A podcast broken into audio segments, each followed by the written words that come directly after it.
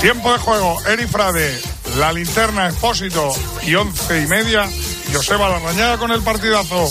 Nos oímos en la COPE. Partir de este momento, Cope te da más. Si quieres escuchar la linterna, puedes hacerlo a través de nuestras emisoras de FM y Onda Media. Y si prefieres oír tiempo de juego, puedes hacerlo a través de nuestras emisoras Cope Más. Y por supuesto, puedes escuchar los dos programas a través de las aplicaciones móviles y también en cope.es. Son las nueve, las ocho en Canarias. ¿Qué tal? Soy Ángel Expósito. Seguimos con la linterna encendida de este viernes.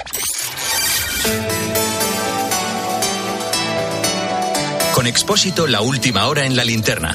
Cope, estar informado. Te resumo en varias claves la actualidad del día. Primera, la Asociación Libertad Sin Ira y la plataforma Sacabat han celebrado esta tarde en un centro cultural de Madrid el acto contra el terrorismo censurado por la Universidad Complutense, la Facultad de Políticas. Esta facultad les obligaba a cambiar el nombre del evento a quitar el cartel que tenían de Sánchez y Otegui. La decana argumenta que se les ofreció un espacio alternativo porque el campus tiene una avería importante. Carmen Ladrón de Guevara es la abogada de la AVT.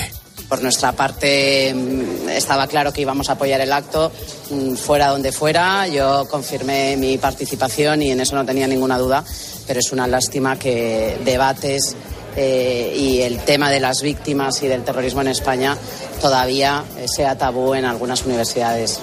Segunda, novedades acerca del asesinato de una mujer en Villanueva de Gallego, en Zaragoza. El hombre, detenido, ha apuñalado a su ex pareja con un arma blanca en el portal de la casa y delante del hijo de seis años de la mujer. La víctima había presentado denuncias por malos tratos y estaba incluida en el sistema de seguimiento integral. Tercera, detenido un hombre en la localidad valenciana de Picasen por apuñalar mortalmente a su hermano en una vivienda. Las primeras investigaciones apuntan a que antes se había producido una discusión. En el lugar del crimen se encontraba otro familiar presenciando los hechos. Vaya día. Cuarta. Hoy ha comenzado el vigésimo quinto Congreso Nacional Provida bajo el lema En la brecha. Diversos expertos en bioética o demografía, entre otros, debatirán sobre la situación de la defensa de la vida en España y en el resto del mundo. Todo en la misma semana en la que ha entrado en vigor la reforma de la ley del aborto, que permite que jóvenes de 16 años puedan abortar sin consentimiento paterno. Ana Palacios. Hemos alterado la jerarquía de valores. Así de claro se ha expresado Jaime Mayor Oreja, es ministro de Interior, que cree que vivimos en una época de decadencia que comenzó con la legalidad del aborto. El aborto es la expresión de la esclavitud modernizada la esclavitud también fue una moda dominante. Y fueron españoles que empezaron a advertir que todas las personas tenemos la misma dignidad. Nos tenemos que liberar de una moda dominante que nos esclaviza y que nos obliga a pensar que el aborto puede aproximarse a la consideración de un derecho.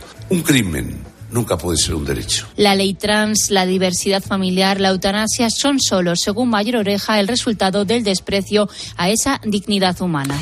Y quinta, en estos momentos se están manifestando miles de jóvenes en varias ciudades de Grecia en protesta por el choque de trenes del pasado martes que dejó al menos 57 muertos. Algunos están quemando contenedores, formando barricadas. Los manifestantes han pedido que se esclarezcan los hechos. Por cierto, medios locales apuntan a que el único detenido por el accidente llevaba solo un mes como jefe de estación. Podría ser condenado a cadena perpetua.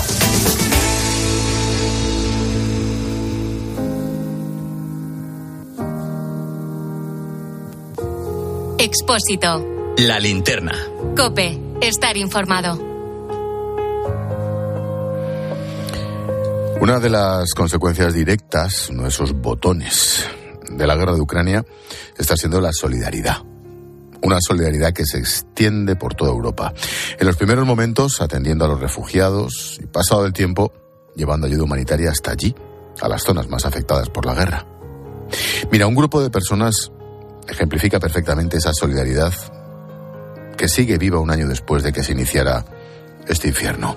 Es gente normal, como tú, como yo, que han decidido no quedarse de brazos cruzados.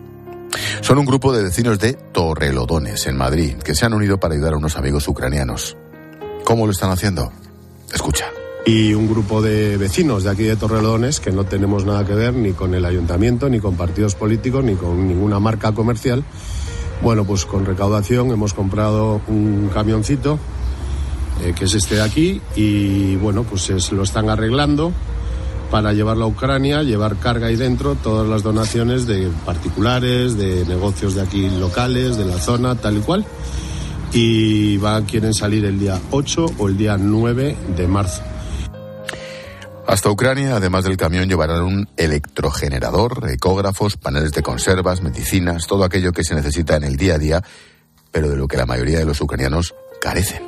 Bruno es uno de los vecinos que está colaborando en esta aventura. Los conductores que van a ir a Ucrania a llevar el camión cargado con donaciones de particulares y de algún comercio de la zona de Torrelodones, ese camión se entrega allí y concretamente una parroquia de la Iglesia Ortodoxa allí es quien se encargará de distribuirlo entre, bueno, pues entre la gente que llegue lo que, lo que, lo que va en el camión.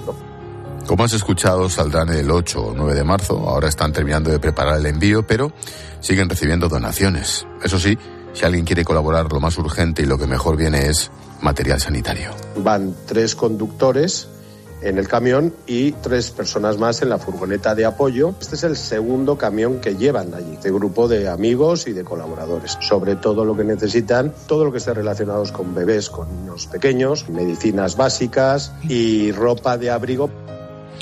En unos días partirán hacia allá para poner su granito de arena y como ellos hay mucha gente que un año después sigue sin olvidarse de Ucrania. El infierno por culpa de Putin.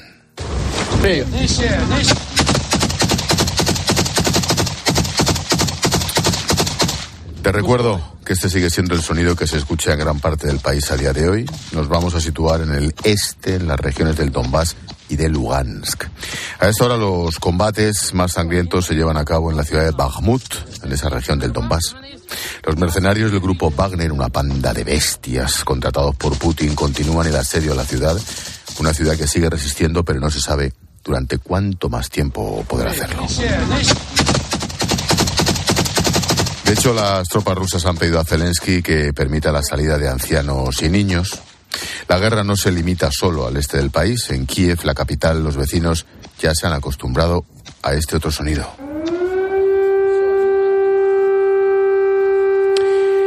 ¿Cuál es la situación a día de hoy sobre el terreno? ¿En qué punto está el conflicto? Miquel Ayestarán acaba de salir hace unas horas de Ucrania después de semanas recorriendo el país. Miquel, ¿qué tal? Buenas noches. Hola, buenas noches, Ángel. Oye, acabas de salir de Ucrania. Hazme un pequeño resumen. ¿Qué dejas atrás? ¿Qué sensaciones te traes? La verdad sí, ha sido dos semanas muy intensas, ¿no? Eh, con esta percha del aniversario, Ucrania ha vuelto a ser portada y hemos vuelto a ver informativos y, y demás.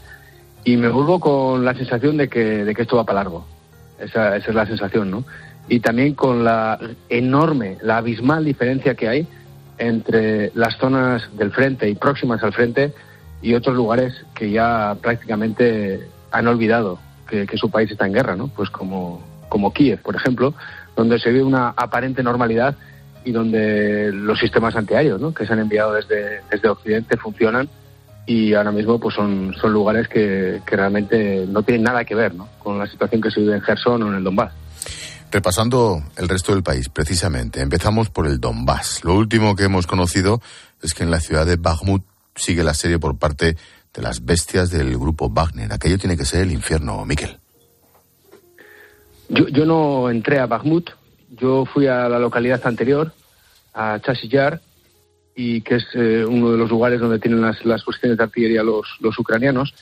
Y realmente yo he estado en muchas, ¿eh? pero, pero ese, ese nivel de, de explosiones constantes, eh, pues me cuesta, me cuesta pensar en, en lugares, ¿no? En los que la, la, la, intensidad del combate era, era tan fuerte, ¿no? Bakhmut es sin duda el, el epicentro. Eh, los rusos quieren hacerse con esta ciudad sí o sí, avanzan desde el norte y sur y este grupo de, de mercenarios parece que, que después de... Eh, eh, empezaron en verano, Ángel, los combates sí, sí. allí. Y después de estar tiempo enviando a exconvictos y demás, pues parece que han enviado ahora a sus unidades de élite, según las, las, las denominan ellos mismos, y están avanzando. Eh, por norte-sur eh, están prácticamente rodeando ya a las pocas fuerzas ucranianas que quedan y lo más lógico, desde luego, no es que haya un cambio de, de, última hora, un milagro de última hora, es que los ucranianos pierdan esta posición. con los soldados ucranianos con los que hablaba ahí cerca del frente, lo que me decían es, eh, lamentaban la lentitud en la llegada de las armas de, Occidente, armas y municiones, ¿no? Por eso piensan que sí, que, lo más posible es que ahora mismo pierdan esta posición. Va a ser la, mayor victoria de Rusia en los últimos meses, pero hay que tener en cuenta que estamos hablando de un lugar en el medio de la nada, que prácticamente ucranianos y rusos yo creo que no saben ni poner en el mapa dónde está Bakhmut. Esta va a ser la mayor victoria de Rusia, y, pero los ucranianos confían que en primavera, ¿no? con la llegada de las nuevas armas, puedan, puedan recuperarla. La región de Zaporilla, ¿eso cómo está, Miquel? Bueno, Zaporilla está marcada sin duda alguna por la presencia de la central. La presencia de la central. Esta es una de las regiones que eh, Vladimir Putin eh, ha incluido en la Federación Rusa eh, de forma unilateral. lo que ocurre es que sus tropas no llegan a lo que es la capital de provincia, ¿no? A Zaporilla ciudad no llegan, solamente llegan a través de, de misilazos, ¿no? Como hemos visto en las últimas horas con otro con otro impacto contra un bloque de viviendas en el que han muerto al menos cuatro personas. Eh, lo que sí tienen los rusos ocupada es la zona sur de esta, de esta región y ahí es donde está la central, ¿no? Y es, es un tema, a mí me parece, de los, de los temas más graves, ¿no? De los que, ha destapado esta guerra, ¿no? Eh, el hecho de que estemos hablando aquí con total normalidad de, un posible desastre nuclear. En un país, además, que tiene los antecedentes de Chernóbil. Pues eh, en Zaporilla ahora mismo la situación en, la zona, en la zona del frente es una situación complicada, con combates a las puertas de esta, de esta central y aunque se acaba de producir un relevo de la Agencia Internacional de Energía Atómica, no paran, no paran los mensajes de este organismo para pedir que se, que se declare una zona de, libre de combate ¿no? en el entorno de la central y que los rusos saquen el armamento pesado. Mm, Miquel, ¿cómo está la moral de la tropa? Me has hablado de esos soldados en el frente del Donbass, pero en conjunto esa moral y ese ejemplo y ese orgullo del pueblo ucraniano se mantiene intacto. Es impresionante. Sí, bueno, también va por zonas, ¿eh, Ángel? Eh, yo he recibido también más testimonios que otras veces, ¿no? En lugares como Odessa, por ejemplo, de, gente que está ya, que quiere que esto se acabe de una vez y que, que, se, que, se, que se sienten en una mesa y que, y que pacten lo que sea, ¿no? Pero que acaben, que acaben las explosiones y que acaben la, que acabe la guerra, ¿no? Eh, eh, eso me ha llamado la atención respecto a otros viajes, ¿no? ha pasado un año en, en Ucrania, pero es que en el Donbass llevan desde 2014 la moral de la tropa depende, depende, ¿no? Si cuanto más cerca estás del frente, eh, tienen también las unidades más, más potentes, digamos, y la gente más motivada, ¿no? Pero según te vas alejando, la gente está cansada y la gente quiere que esto se acabe, la gente quiere volver al colegio, quiere, quiere una normalidad que, como te he dicho antes, aunque se vio una aparente normalidad, eh, no es así. Ellos saben que, pues lo que nos pasó ayer en Borodianka, por ejemplo, ¿no? Eh, te llega un mensaje, pues que siguen encontrando cuerpos. hay, hay, hay cerca de, de, un millar de desaparecidos. Eh, y son consecuencias y consecuencias y consecuencias de este, de este conflicto que, como te he dicho al principio, una de mis sensaciones es que, tenemos, tenemos conflicto para rato. La otra parte, el ejército ruso. Desde aquí llegan informaciones, vete tú a saber, aquí todo el mundo intoxica, sobre falta de suministros, falta de abastecimiento, de mantenimiento, más allá de los mercenarios del grupo Wagner. Estos cómo están, porque parece el ejército de Pancho Villa, pero a lo bestia. Bueno, yo creo que eh, Rusia, si se ha caracterizado por algo a lo largo de su historia, es por luchar más con cantidad que con calidad. ¿no? Y aquí yo creo que no está siendo una excepción. Eh, ellos, ellos están combatiendo con un número, con todo el número de tropas que pueden y llevando toda, toda la munición y toda la arsenal que tienen en sus manos. No están escatimando. ¿no? Y como, te, como dije en la última conversación, yo creo que han venido para, para quedarse. Han venido con ese concepto de, de, venir para quedarse. Mm. Eh, realmente sí que hubo este, este debate sobre si había munición o no. En Bakhmut seguro que la tienen.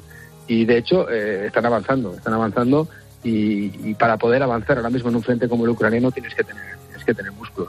Eh, por lo tanto, eh, sí, las informaciones que llegan son, son bastante contradictorias en, algunos momentos, pero si nos atenemos a lo que es el punto más caliente en el frente, vemos a los rusos que están avanzando. Mm, la última, desde el punto de vista diplomático, se tiene que estar moviendo algo. Lo que no sabemos es qué, ¿no te parece?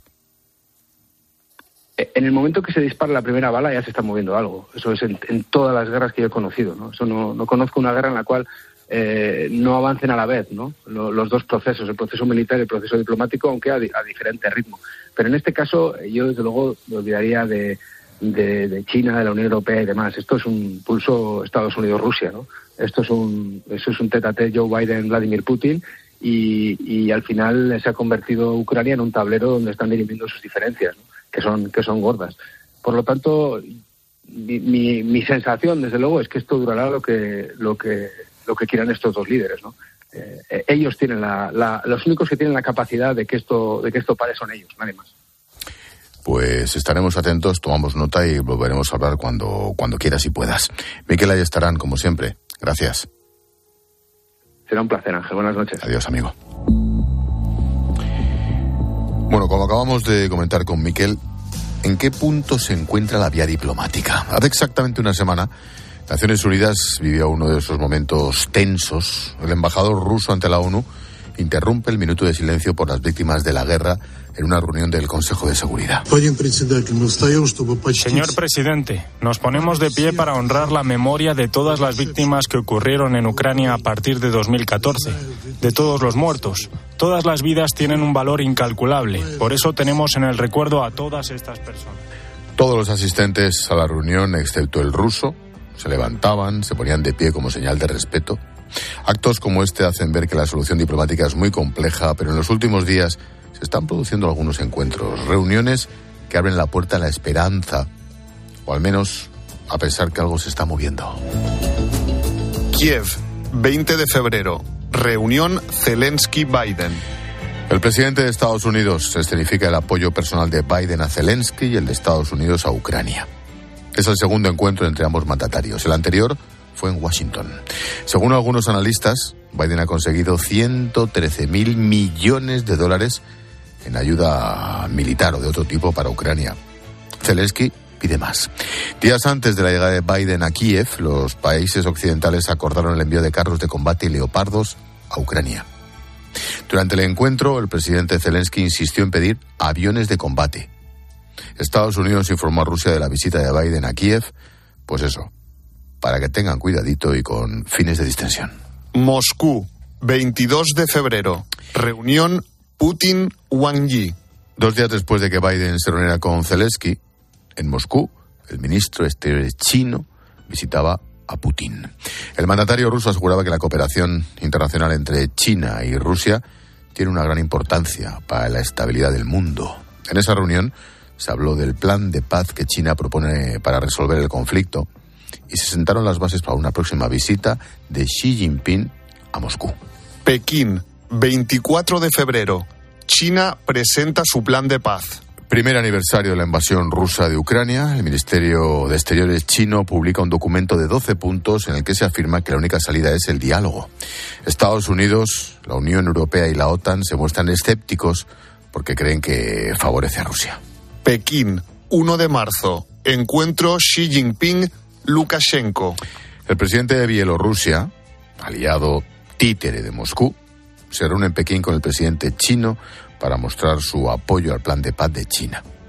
Lukashenko insiste en que estas iniciativas han de ir encaminadas a evitar una confrontación mundial, que sería un desastre absoluto, claro. Al margen de la cuestión ucraniana, gran parte de la visita se enfocó en el apoyo económico de China a Bielorrusia. Nueva Delhi, 2 de marzo. Encuentro Blinken-Lavrov. Diez minutos. Ese es el tiempo que duró hasta el hasta ahora primer encuentro entre Anthony Blinken y Sergei Lavrov, los ministros de Exteriores de Estados Unidos, Blinken, y de Rusia, Lavrov. Se vieron las caras la primera vez desde el inicio de la guerra. Washington defiende que es importante seguir conversando con Rusia, a pesar de que aparentemente no ha habido ninguna novedad. Pongan fin a esta guerra de agresión, recurran a la diplomacia seriamente de tal forma que se consiga una paz justa y duradera. El presidente Zelensky ha elaborado un plan de 10 puntos para una paz justa y duradera. Estados Unidos está listo para apoyar a Ucrania a través de la diplomacia para poner fin a la guerra a partir de esa base. Pido perdón a la India por el comportamiento indecente de algunas delegaciones occidentales que han querido convertir el trabajo del G20 en una farsa. Washington, hoy 3 de marzo. Encuentro Biden-Scholz. El canciller alemán se encuentra en Washington. Fuentes diplomáticas aseguran que la idea es preguntarle a Biden cuáles son sus expectativas respecto a la guerra de Ucrania. Es una visita de trabajo no de Estado, nos dicen. A esto hay que añadir la visita de Ursula von der Leyen a Biden a la Casa Blanca la semana que viene. Todos estos encuentros muestran que algo se está moviendo, ojalá, pero se están intensificando los encuentros tratando de buscar una solución dialogada a la guerra.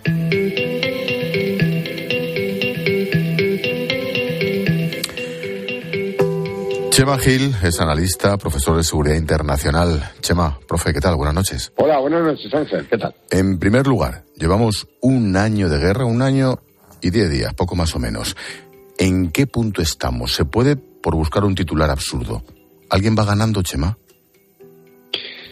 Bueno, si se puede establecer a esa eh, mm, quién va ganando y quién va, perdiendo, eh, yo diría que, que en realidad el más pequeño es el que va ganando porque el más grande, eh, del que todos podíamos esperar, una acción absolutamente abrasiva y total en, conquistar Ucrania, lo cierto es que un año después eh, mantiene una situación complicada.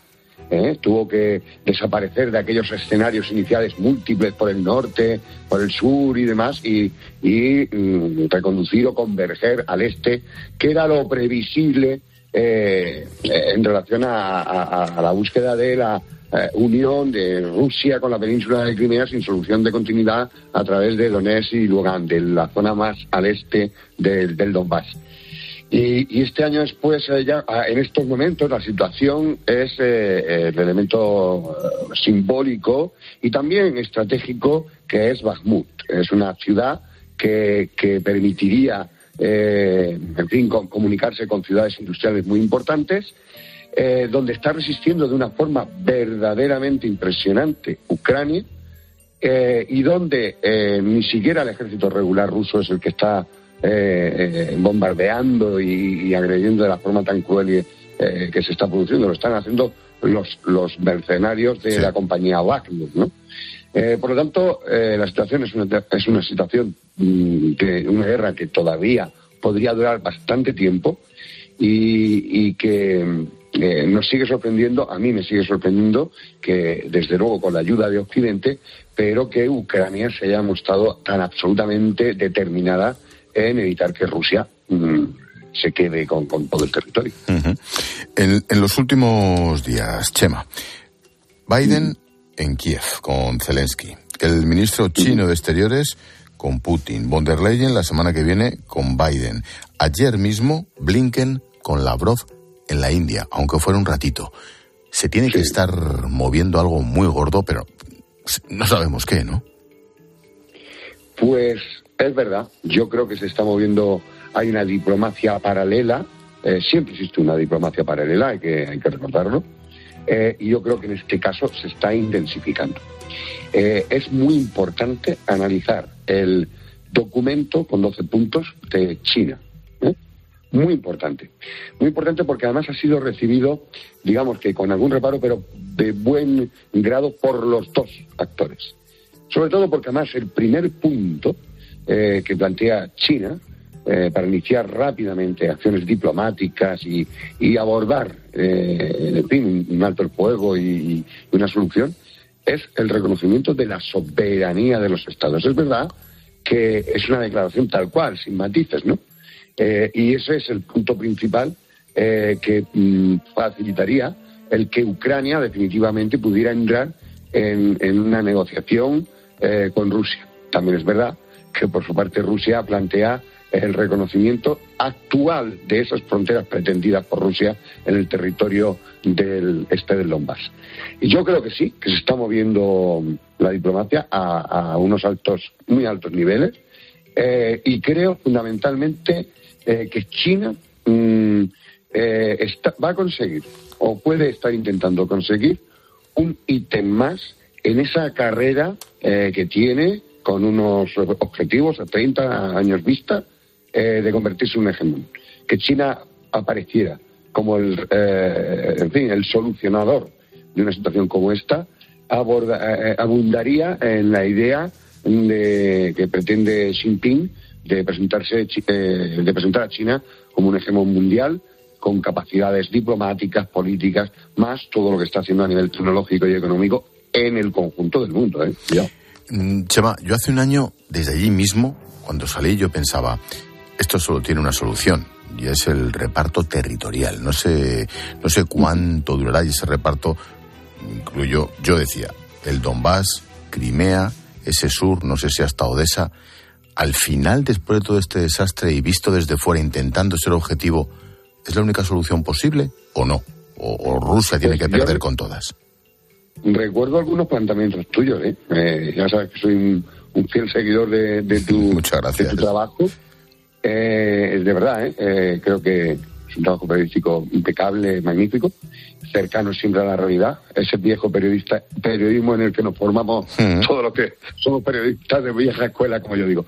Pues sí, mira, yo pienso que al final, eh, el final de esto tendrá que ser un reparto seguramente territorial que pueda ser admisible por Ucrania. Ciertamente yo creo que no podría llegar hasta, hasta Odessa.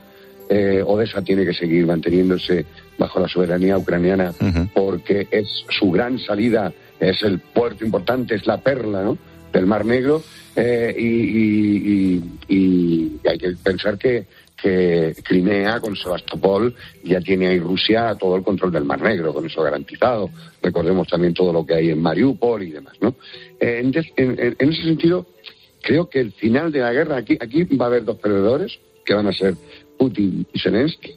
Eh, yo creo que en el día después de, este final de guerra, ojalá y fuera pronto, pero no parece que vaya a ser inminente. Pero yo creo que eh, Zelensky va, a, tener que asumir que posiblemente pierda, posiblemente pierda la presidencia de, Ucrania. No sé, algo muy parecido a lo que podríamos recordar, salvando muchas distancias, A, un Churchill ganador de la Segunda Guerra Mundial y que después pues los ciudadanos lo pusieron fuera de, de la, de la, del, puesto de primer ministro, ¿no? Eh, eh Zelensky eh, mm, eh, va a ser un ejemplo, va a ser alguien que se, será recordado en la historia por lo que ha hecho, pero Ucrania va a tener que avanzar después mucho, tiene que eliminar muchas dosis de corrupción, eh, en el índice de corrupción a nivel mundial podríamos decir que Rusia es el number uno y, y, Ucrania no le, han dado la zaga. Algo está ocurriendo porque en estas últimas semanas hemos visto cómo se ha cargado a estructuras del gobierno señaladas por corrupción. En plena guerra lo ha hecho y yo creo que por ahí van a caminar las cosas. Yo no soy optimista en cuanto a un fin inmediato de la guerra, pero como muy bien tú apuntabas, se están viendo unos movimientos diplomáticos de alto nivel y sobre todo me llama mucho la atención el documento de 12 puntos de China que bien analizado plantean una hoja de ruta. Ojalá. Y la última. No sé si la cuestión es demasiado concreta, Chema, pero tras los Leopards, que van llegando con cuentagotas, pero llegarán. Meses atrás llegaron los misiles y las defensas antiaéreas. ¿Veremos aviones de combate occidentales, europeos o americanos allí? Me cuesta mucho trabajo pensar en, el envío de aviones F-16 como los que se estaban pidiendo y demás. Es verdad que esta, esta guerra nos ha ofrecido escenarios desconcertantes y que luego, y que a priori parecía que era imposible que se fueran a mandar armas ofensivas como son los carros de combate, pero lo cierto y verdad es que eh, el salto cualitativo que supondría enviar aviones de combate eh, en fin, es muy importante. Eh, las últimas noticias que al menos oficialmente se facilitaron por parte de Estados Unidos es que eh, literalmente fue no sería una decisión inteligente, pero además supondría una escalada en este escenario bélico verdaderamente notable. y luego tenemos ese escenario nuclear táctico también, no lo olvidemos, que yo creo que el principal garante de que no se escale en ese sentido de nuevo, hemos de pensar en China. China no solamente está haciendo en el mundo lo que está haciendo, aprovechándose y, utilizando la economía, sino que en esta situación creo que se va a presentar como un solucionador. Es decir, va a ganar un espacio de influencia en el mundo y eso le interesa mucho. Este es el escenario más o menos que yo humildemente eh, como analista veo. Pues tomamos nota. Chema Gil, analista, profesor y experto en cuestiones internacionales, director de seguridad humana de Universal. Gracias por la clase, profe, cuídate. Venga Ángel, un abrazo muy grande y un saludo a todos los oyentes. Otro Chema, adiós. Esta noche hemos querido saber si una solución dialogada es posible en Ucrania. El escenario no invita al optimismo, pero se multiplican las reuniones al más alto nivel. Ojalá. quiero pensar que algo se está moviendo.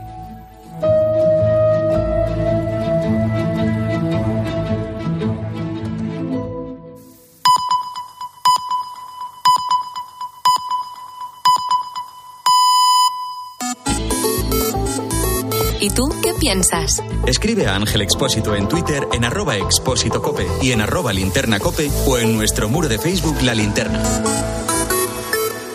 Cuando tocas una guitarra eléctrica bajo una tormenta eléctrica de manera electrizante suena así. Y cuando conduces un coche eléctrico asegurado por línea directa, suena así. En línea directa somos líderes en eléctricos. Por eso, te damos un todo riesgo con franquicia para eléctricos por un precio definitivo de 249 euros. Y también para híbridos enchufables. Y tu moto eléctrica por solo 119 euros. Ven directo a lineadirecta.com o llama al 917-700-700. El valor de ser directo. Consulta condiciones. Escuchas Cope. Y recuerda, la mejor experiencia y el mejor sonido solo los encuentras en cope.es y en la aplicación móvil. Descárgatela. UMAS, mutua especialista en seguros para el sector educativo. Ofrecemos una solución integral para los colegios y guarderías. Daños patrimoniales, responsabilidad civil, accidentes de alumnos. Más de 800 centros ya confían en nosotros. Visítanos en umas.es. UMAS, más de 40 años de vocación de servicio. Estos son algunos de los sonidos más auténticos de nuestro país. El rumor de la siesta después del almuerzo. El repicar de las campanas de la Puerta del Sol. Ese alboroto inconfundible de nuestra afición. Y el más auténtico de todos. El afilador. Solo para los amantes del auténtico, crema de orujo, el afilador. El afilador. El afilador, el sabor del auténtico orujo. La vida es como un libro y cada capítulo es una nueva oportunidad de empezar de cero y vivir algo que nunca hubieras imaginado. Sea cual sea tu próximo capítulo, lo importante es que lo hagas realidad. Porque dentro de una vida hay muchas vidas y en Cofidis llevamos 30 años ayudándote a vivirlas todas. Entra en cofidis.es y cuenta con nosotros. Todas las mañanas, sí, sí, de verdad. Me levanto y es lo primero que pongo. Carlos Herrera, me encanta, vamos. Es un creador de opinión. Ah, me parece un informador extraordinario. En redes sociales, no sabes qué es verdad, qué es mentira y siempre tener buenos servicios de información es importante. Paco González, Manolo Lama y Pepe Domingo Castaño. El mejor programa de fútbol. Menudo máquina, Manolo. Cope es más que una radio. ¡Ah, sí, la Cope, claro! claro. ¡Fantástico, me encanta! También en cope.es y en tu móvil.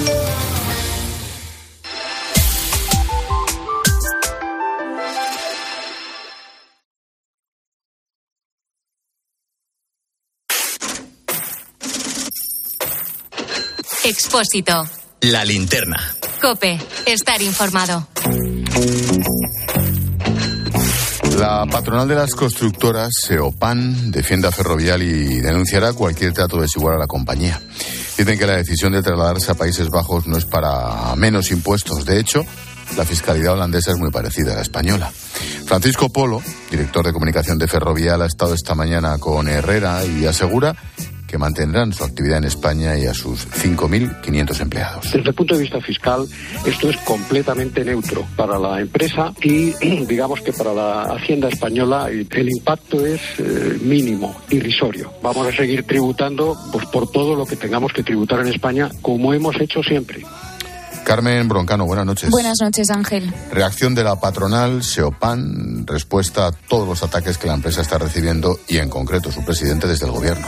Hacemos recuento porque desde que Ferrovial anunció su salida el martes, los ataques han sido constantes. María Jesús Montero ha reprochado a su presidente, a Rafael del Pino, el esfuerzo inversor de España en su empresa. El mismo mensaje ha lanzado Raquel Sánchez, ministra de Transportes. Dice que la decisión muestra poco compromiso con España. La de Transición Ecológica, Teresa Rivera, habla de una cuestión política y Pedro Sánchez ha dicho directamente que no es una decisión patriótica. La patria no es solamente hacer patrimonio, la patria es ser solidario, arrimar el hombro y ayudar sobre todo cuando tu país lo necesita. Y sobre todo teniendo en cuenta en fin, que estamos hablando de la tercera o cuarta fortuna de España y que evidentemente en buena medida esa fortuna se ha hecho gracias a nuestro país, a España y a la contribución de los españoles. Desde la oposición, Feijo insiste en que hay que revisar el sistema fiscal para que esta situación no se repita. Por cierto, el valor de la empresa en bolsa ha subido desde el martes un 4,5%. También se ha pronunciado el vicepresidente del BCE, Luis de Guindos. Dice que el traslado de las sedes sociales es solo un gesto simbólico.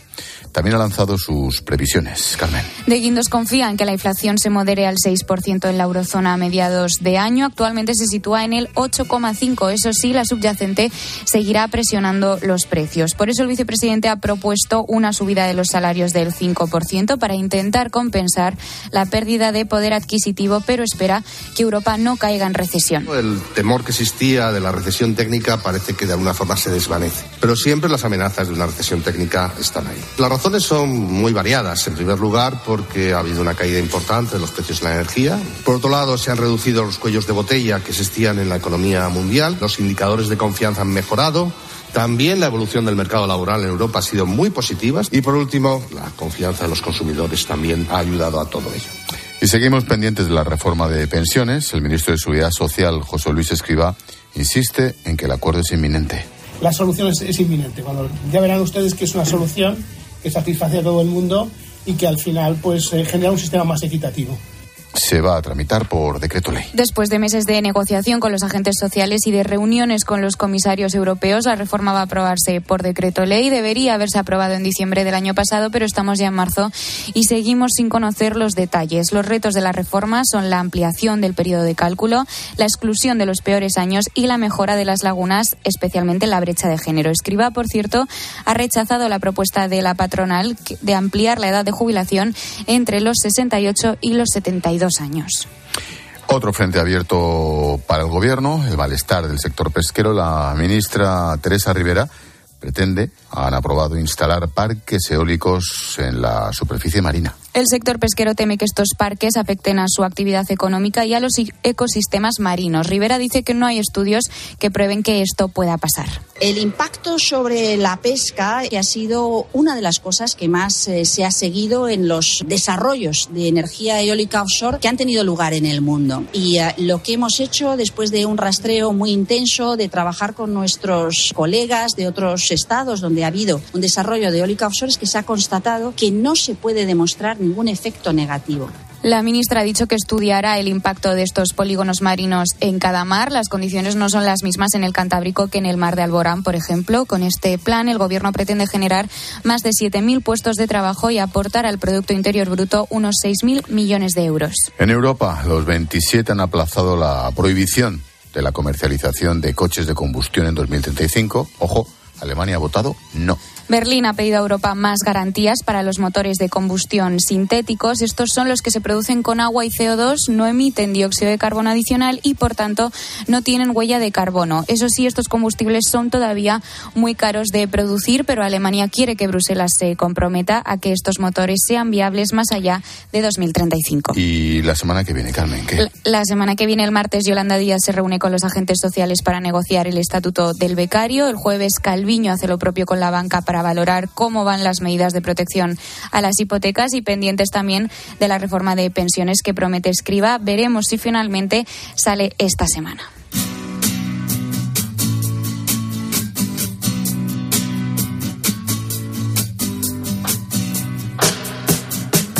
Toca repasar la semana, como todos los viernes, con Yolanda Gómez, subdirectora de ABC. Yolanda, ¿qué tal? Buenas noches. Hola, buenas noches. Oye, la noticia de la semana, sin duda, es ferrovial.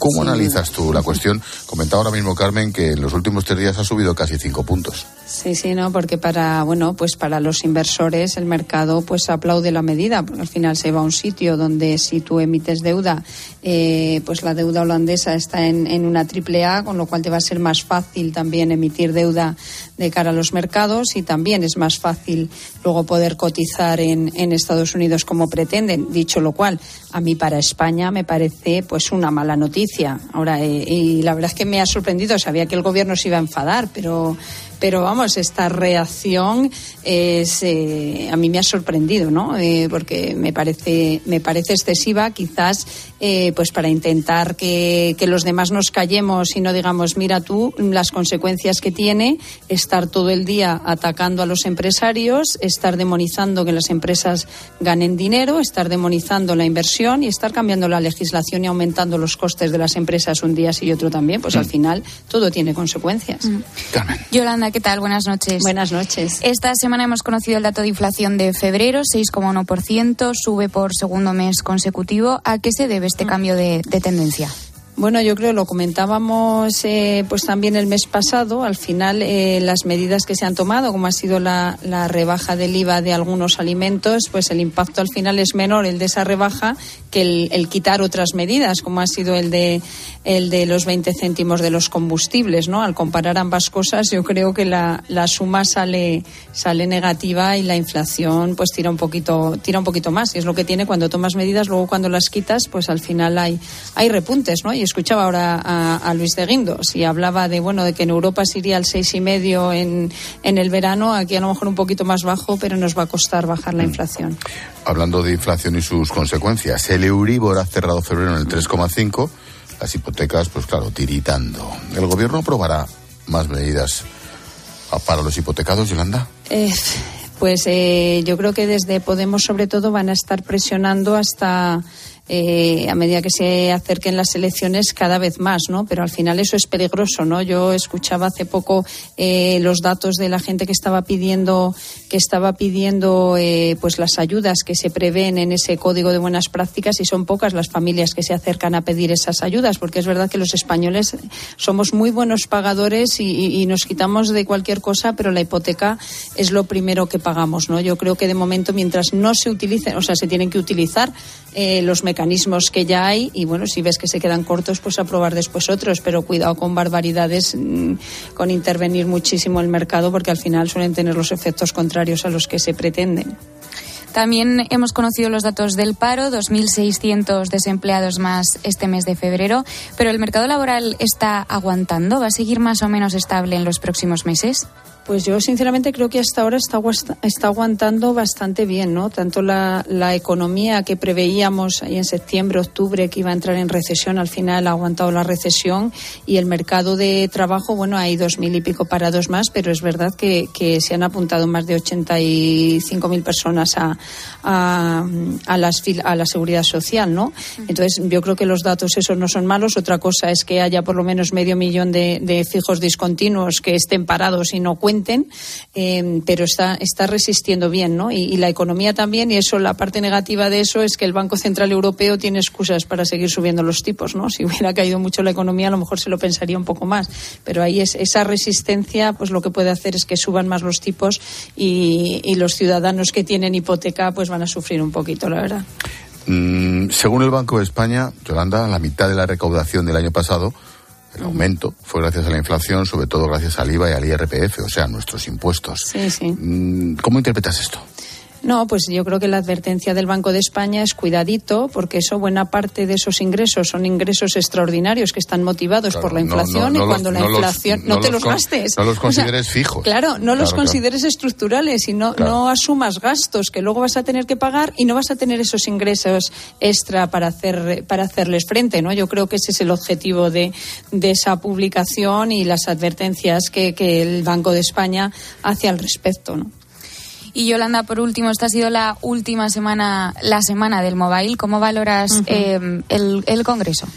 Pues eh, bueno, yo creo que cada vez se va perfeccionando más. Al principio era como una muestra de móviles, ¿no? De nuevos modelos. Ahora, pues eh, en eh, el primer día ya ya se estrenó con fuerza, con viendo a todas las telecos aliándose, no sé si en contra, pero pidiendo también a las a las tecnológicas, sobre todo a Google y Apple, que también colaboren, ¿no? Que no paguen las telecos las redes y y las otras se aprovechen de ellas. Bueno, mm, yo creo que bueno para España es una buena noticia tenerlos aquí y luego creo que nos han dado noticias, ¿no? En, o sea que, que bueno, una valoración positiva. Bueno, pues ojalá. Todos los viernes, análisis de la semana con Yolanda Gómez, su directora de ABC. Gracias, Yolanda, como siempre. A vosotros, buenas noches. Adiós, Yolanda. Adiós.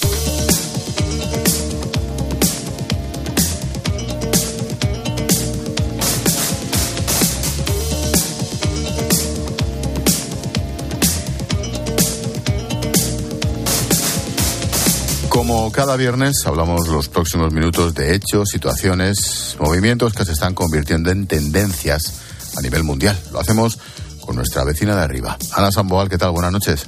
¿Qué tal, Ángel, Carmen? Buenas noches. Hola, Ana, ¿qué tal? ¿Qué tendencias nos traes hoy, Ana? Pues hoy voy a hablaros de las tendencias que se están observando en el mercado Mm, laboral. Ya. ¿Te refieres, por ejemplo, lo de Estados Unidos, a la gran renuncia? Sí, pero no solo a la gran renuncia. Eh, Esa es una de las tendencias que, se, que observan los expertos en recursos humanos, claro. Pero Ana, con, con casi 3 millones de parados, hay gran renuncia aquí en España. Hay pequeña renuncia, pero precisamente porque no es fácil dejar un empleo en España, puesto que es complicado encontrar otro puesto de trabajo, no como en Estados Unidos, sí se detectan otras tendencias que están en auge en mercados como el nuestro, pero aquí en Mm. España con más intensidad. Ahora analizamos los porqués, pero primero los números. ¿Cuánta gente habría dejado su empleo en España? Así, más o menos porque sí. Pues la Seguridad Social registra algo más de 7.200 dimisiones al día. En 12 meses, calculad unas 160.000, algo menos. Son muchas. A primera vista es verdad que no lo parece, pero la tendencia también es importante y han crecido. En el primer semestre del año pasado, según el observatorio del EAE Business School, subieron las renuncias en España un 110%.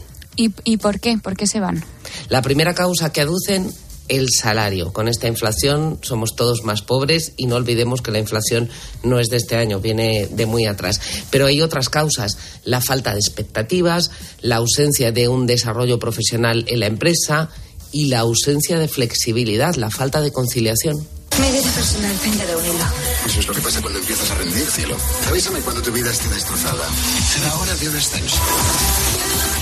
¿Sabes por qué te contraté? Veo muchas cosas de mí en ti. La gente cree que el éxito es algo que ocurre sin más. No es así. Esto, como veis, lo retrata de maravilla. Totalmente, el totalmente. diablo se viste de Prada. Y hay puestos, eh, porque son fáciles de cubrir, pero para encontrar candidatos en otros, los departamentos de recursos humanos tienen que hacer malabares. Sí. Oye, ¿hay trabajos que no se cubren? Según el gobierno son unos 120.000, pero las agencias de colocación elevan a 200.000 la cifra. Mirad, se demandan informáticos, expertos en tecnología, en sanidad, y lo hemos hablado en las últimas semanas en todos los programas informativos, también hay muchas vacantes que no se cubren. Y en la construcción, los oficios de la construcción. En Castilla y León, por ejemplo, las empresas no encuentran jóvenes para trabajar en sus obras. Dicen que necesitan más de 20.000 en los próximos años. También en niveles directivos es todo un reto no solo captar, sino también retener el talento. Se buscan empleados en las redes sociales dedicadas a cuestiones profesionales como LinkedIn, pero a los más jóvenes, los responsables de recursos humanos van a captarlos ya en TikTok y después a cruzar los dedos para que, si son valiosos, permanezcan más de un año. Más de un año porque la tendencia es irse al año. Sí, sí, esa es otra de las tendencias que se observan en el mercado laboral y tiene nombre. Se llama quick quitting. Significa renuncia rápida, en menos de un año. Y lo practican los más jóvenes, los que declaran que no están dispuestos a trabajar a cualquier precio. Y otra vez, la causa principal es el bajo poder adquisitivo, el dinerito. ¿Qué haces con 49 años, prejubilado, dos hijos y 8 millones en el banco? Digo yo lo que haces, no haces nada. La verdad es que el- los lunes al sol es un peliculón tan, tan real como, como la vida misma. Oye, no todos pueden vivir sin trabajar, me temo, ¿no? Claro, los que no pueden dejar el empleo, pero tampoco están contentos con su empleo, practican lo que se ha denominado quiet quitting. ¿Qué quiere decir? Pues cumplir con el horario a rajatabla, ceñirse estrictamente a las tareas asignadas, cumplir objetivos, evitar reuniones infinitas, es decir, trabajar lo justo, lo que marca el contrato, pero ni una pizca más.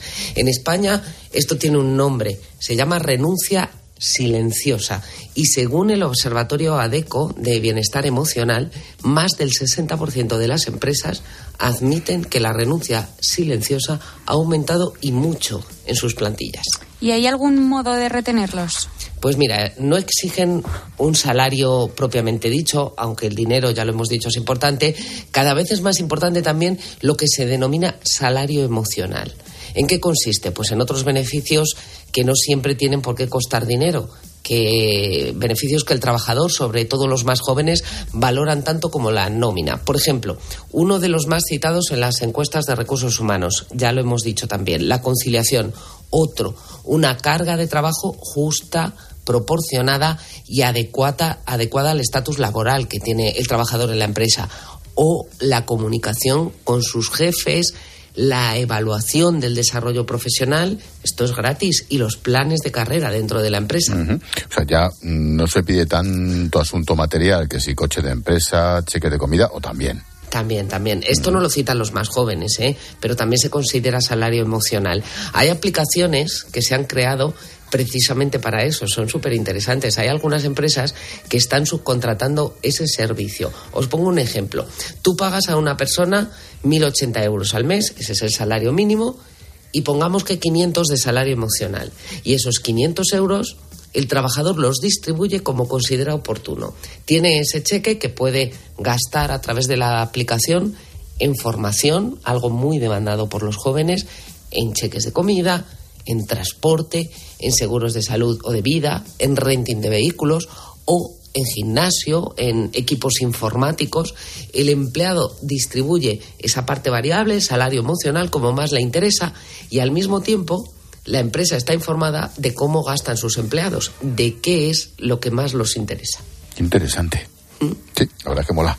Oye, Ana, este domingo a las ocho y media en 13, en tu código Samboal, ¿qué nos has preparado? Bueno, pues nos vamos a preguntar qué va a pasar en las próximas semanas y sobre todo cómo está el nivel de tensión en el grupo socialista con el caso mediador. Eh, hablaremos también de Ferrovial y de las consecuencias que tiene. Hacemos el cálculo. ¿Realmente va a pagar menos impuestos o esto es parecido a lo que ocurrió en Cataluña? Manda una señal, desde luego, a los inversores internacionales. Es eh, muy serio para la imagen, para la marca España y, nos vamos a centrar en ello. Y también nos vamos a ocupar de, de, una información que nos preocupa muchísimo, del suicidio infantil. Resulta que es la primera causa externa de muerte entre los menores de 15 años. Y hay causas objetivas, como el bullying. Pero es que hay otras causas que son difíciles de entender. Por ejemplo, eh, lo de suicidarse suena romántico en las redes sociales que usan los más jóvenes. ¿Qué te parece? Pues me parece, me parece atroz, pero es verdad que lo de las redes sociales en todo esto a alguien se le ha ido la cabeza o se nos ha ido a todos de las manos completamente. Oye, mm, te pido dos rápidas reflexiones. Sobre el caso mediador, si te dijera Ana, ¿qué es lo primero que te viene a la cabeza? ¿Qué es? Pues lo veremos este fin de semana. No, pero tú, a ti, a ti personalmente. Torrente, torrente. Torrente, pero en serio, Esto es torrente en vez de Marbella en el Congreso. Sí, sí, sí, sí. Oye, ¿y sobre Ferrovial? Pues Ferrovial se ha ido a un lugar donde le resulta mucho más barato financiarse. Mira, cuando se pidió el rescate de los bancos en España fue porque un banco español se fue a Australia a hacer una emisión de deuda. Era un banco muy solvente y no se la dieron porque era español. Y Ferrovial, si se financia en los Países Bajos, seguro que se va a financiar a un precio mucho más barato. Me parece escandaloso lo que está haciendo el gobierno, porque sacar una empresa adelante varias generaciones y crear miles de puestos de trabajo es una cosa muy seria y, hay que valorarla en sus justos términos y hay que cuidar a las empresas. A ver si esto es un aldadonazo. Porque el mero, hecho de que Sánchez de elecciones de patriotismo viendo, con quién, viendo eh, con quién está sentado. Eh, patriotismo es una obra empresarial de varias mm. generaciones, de una familia y de millones de empleados. Eso es patriotismo. Domingo, ocho y media, Código Samboal en 13TV. Gracias, Ana. Gracias, buenas noches. Adiós, semana.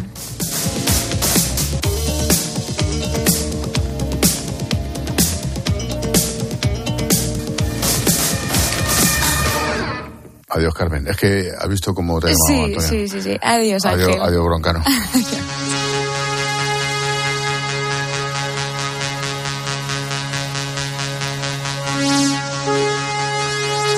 Todos los viernes cerramos la clase de economía con un puntazo sobre valores, recursos humanos, de la mano del teniente general Miguel Alcañiz.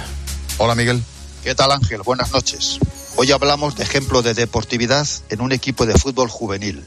Llamamos deportividad al comportamiento adecuado a las normas de corrección en la práctica de un deporte. En nuestra vida cotidiana también llamamos deportividad a la actitud de quien acepta con buena voluntad una situación o unas circunstancias desfavorables. Aunque hay muchos ejemplos de deportividad, yo me quiero fijar hoy en un partido de fútbol entre dos equipos infantiles gaditanos, la Salle Puerto Real y el San Fernando Atlético. El equipo local, La Salle, marcó un gol que le daba la victoria cuando estaba un jugador rival en el suelo lesionado. Su entrenador acordó con los jugadores que se dejaran marcar un gol por lo que había ocurrido. Al sacar del centro del campo, los jugadores locales se quedaron quietos y los del San Fernando estaban sorprendidos no sabiendo muy bien qué hacer. Avanzaron hasta la portería rival y empataron el partido. El árbitro no dudó en sacar la tarjeta verde al entrenador de la Salle por el gran gesto de deportividad. El árbitro dijo que era la primera tarjeta verde que sacaba en los 110 partidos arbitrados. Lo que debería ser normal continúa siendo extraordinario. Ganar este partido para la Salle hubiera sido colocarse muy cerca del ascenso de categoría, pero esta actitud significa una gran enseñanza para los niños. Ganar tres puntos se terminarán olvidando, pero este gesto quedará para siempre. De los 22 jugadores que había en el campo, con suerte, uno llegará a ser profesional, pero todos serán adultos. Si importante es ganar, más importante es aprender valores. Este entrenador tiene claro que es mejor enseñar la puntualidad, el respeto, la solidaridad, el esfuerzo en el trabajo o el compañerismo que jugar al fútbol. Buen fin de semana, Ángel. Buen fin de semana, Miguel.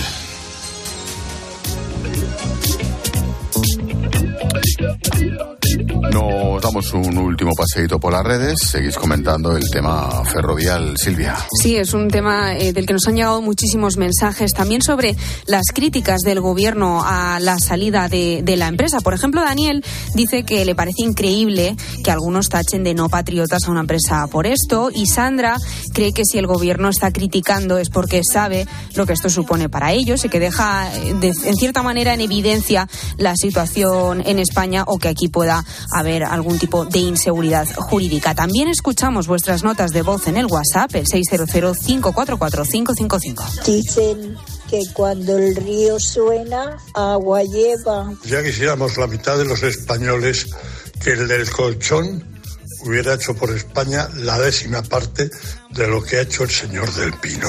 Solo digo eso. Precisamente, Francisco eh, Polo esta mañana ha estado en Herrera en Cope, es el director de comunicación de Ferrovial y todo aquel que quiera puede volver a escuchar la entrevista en nuestra web en cope.es.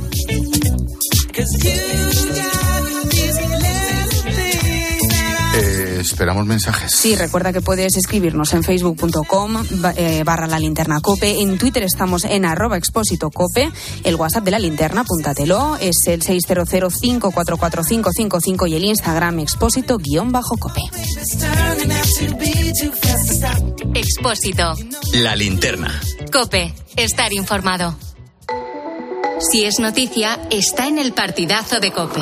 La FIFA entregaba sus premios y mejor entrenador del mundo, Scaloni. Hola Leo, muy buenas. ¿Qué pasa, Juanma? Enhorabuena, ¿eh? Oye, va a ser difícil que iguales un año como este, ¿eh? Imposible. Difícil. Me ha encantado ver la mirada de tu mujer y de tus niños mientras estabas hablando en el escenario. Primero porque no estamos acostumbrados a estar en estas situaciones, es la, la primera que estamos acá en, en medio de tanto glamour. Poder estar eh, con ellos acá creo que tiene un valor añadido. Habrán flipado viendo a todos allí de- delante. Le ¿sí? pidieron foto a Mbappé, bueno, con Leo tienen. Es el mejor regalo que les puedes dar, ¿no? Claro que sí. De lunes a viernes, desde las once y media de la noche. Todo lo que pasa en el deporte te lo cuenta Juanma Castaño en el partidazo de Cope.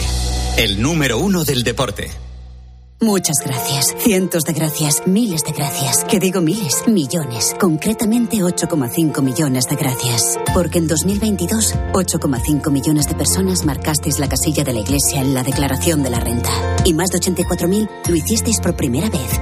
Siempre junto a los que más lo necesitan. Por tantos. Elegir Grana Padano es abrazar los valores italianos que lo hacen único. Porque en el sabor de Grana Padano se encuentra el sabor de Italia, la emoción de compartir un sabor que enamora al mundo entero.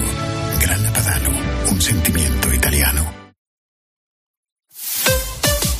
Escuchas la linterna. Y recuerda, la mejor experiencia y el mejor sonido solo los encuentras en cope.es y en la aplicación móvil. Descárgatela. Profesionales de la construcción y la reforma. Siempre os hemos admirado. Porque hacéis sencillo lo más difícil. No necesitáis traje y corbata para ser el motor de la economía. y llamáis a cada cosa por su nombre. En Bricomar nos pasa lo mismo. Y si nos dedicamos a materiales de obra, es normal que ahora nos llamemos Obramat, profesionales de la construcción y la reforma. Obramat. Hay momentos de tu vida en que solo viajas con tu guitarra y otros en los que te llevas un sonajero, o dos, o tres. Tu vida es flexible y ahora tu forma de tener un SEAT también. Con SEAT Flex elige tu SEAT sin pagar entrada, por el tiempo y los kilómetros que quieras, con garantía y mantenimiento incluidos. Y al final decides si lo cambias, lo devuelves o te lo quedas. SEAT Flex, la compra flexible que se mueve contigo.